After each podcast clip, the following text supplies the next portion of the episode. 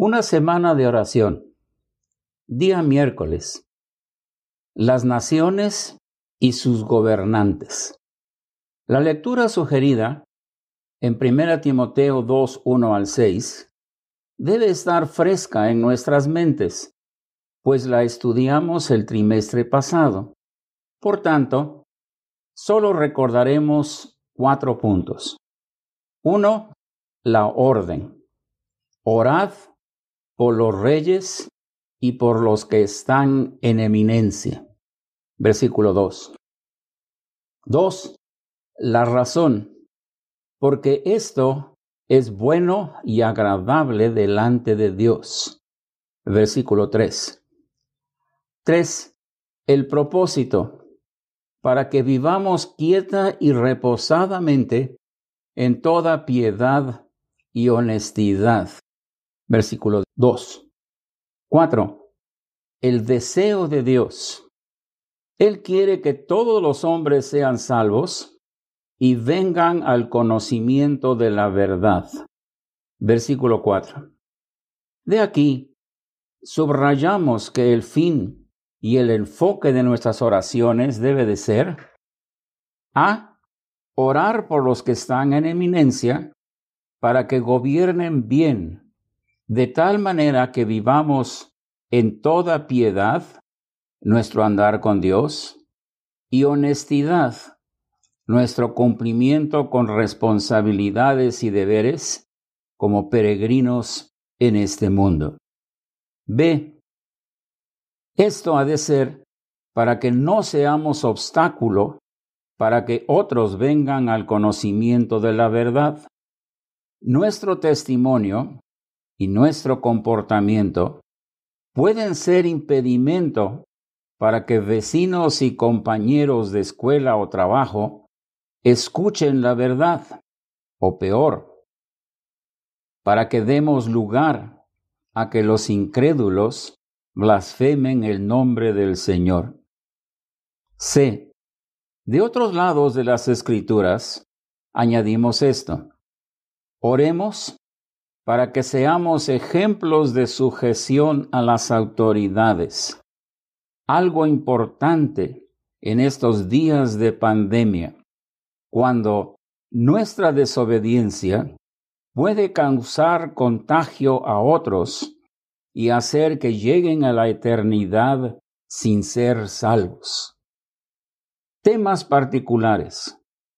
Entre los principales problemas que enfrentan las naciones y sus gobernantes, resaltamos el segundo brote de la pandemia con una mutación de propagación más rápida que la anterior, que está provocando legislación muy severa en las naciones de Europa, donde se están enfermando por día más del doble que en el caso anterior.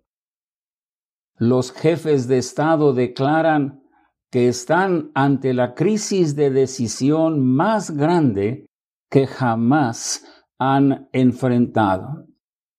Oremos por ellos y por las autoridades de México para que tomen decisiones acertadas y que se detecte a tiempo el problema y se programen acciones correctas y que puedan convencer a la ciudadanía a obedecer las normas de conducta que se dictaminan.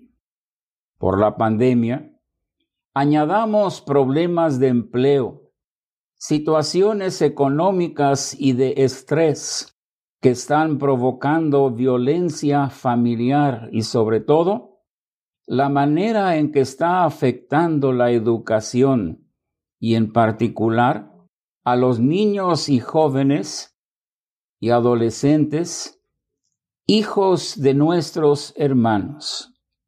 No nos olvidemos de los secuestros, asaltos, asesinatos, robos y fraudes que están causando estragos en muchas comunidades y que hacen que muchos pasen a la eternidad sin Cristo. Oremos por los que están en eminencia para que tengan la visión clara para entender la problemática que enfrenta cada nación, la responsabilidad de tomar consejo de expertos para que no hierren en sus decisiones y la sabiduría para presentar sus recomendaciones y propuestas de tal manera que sean obedecidas. Recordemos que el propósito de orar por las naciones y sus gobernantes es que los que somos de Cristo podamos vivir en toda piedad y honestidad para que otros vengan al conocimiento de la verdad. Oremos.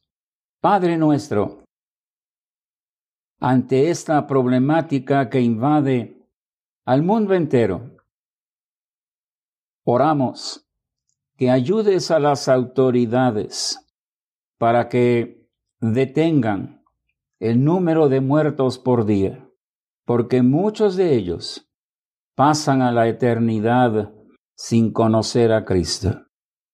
Lo mismo pedimos, que puedan controlar la violencia y la maldad que está causando el mismo efecto.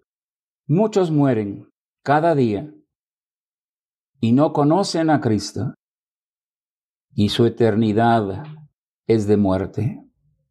Y Padre, haz que los que están en eminencia puedan tener la visión, la sabiduría y la responsabilidad de dictaminar lo correcto para que podamos, como hijos tuyos, vivir quieta y reposadamente y así mostrar piedad y honestidad en todo lo que hagamos.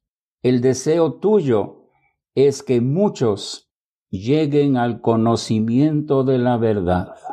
Oramos, Padre, que nos ayudes a no ser barreras, no ser obstáculos, no ser impedimento para que esto suceda. El día de la venida de Cristo está cerca y no queremos ser ello que cause el obstáculo o el problema para que otros no conozcan a Cristo como su Señor y Salvador y sean salvos. Rogamos esto, Padre, en el nombre del Señor Jesús. Amén.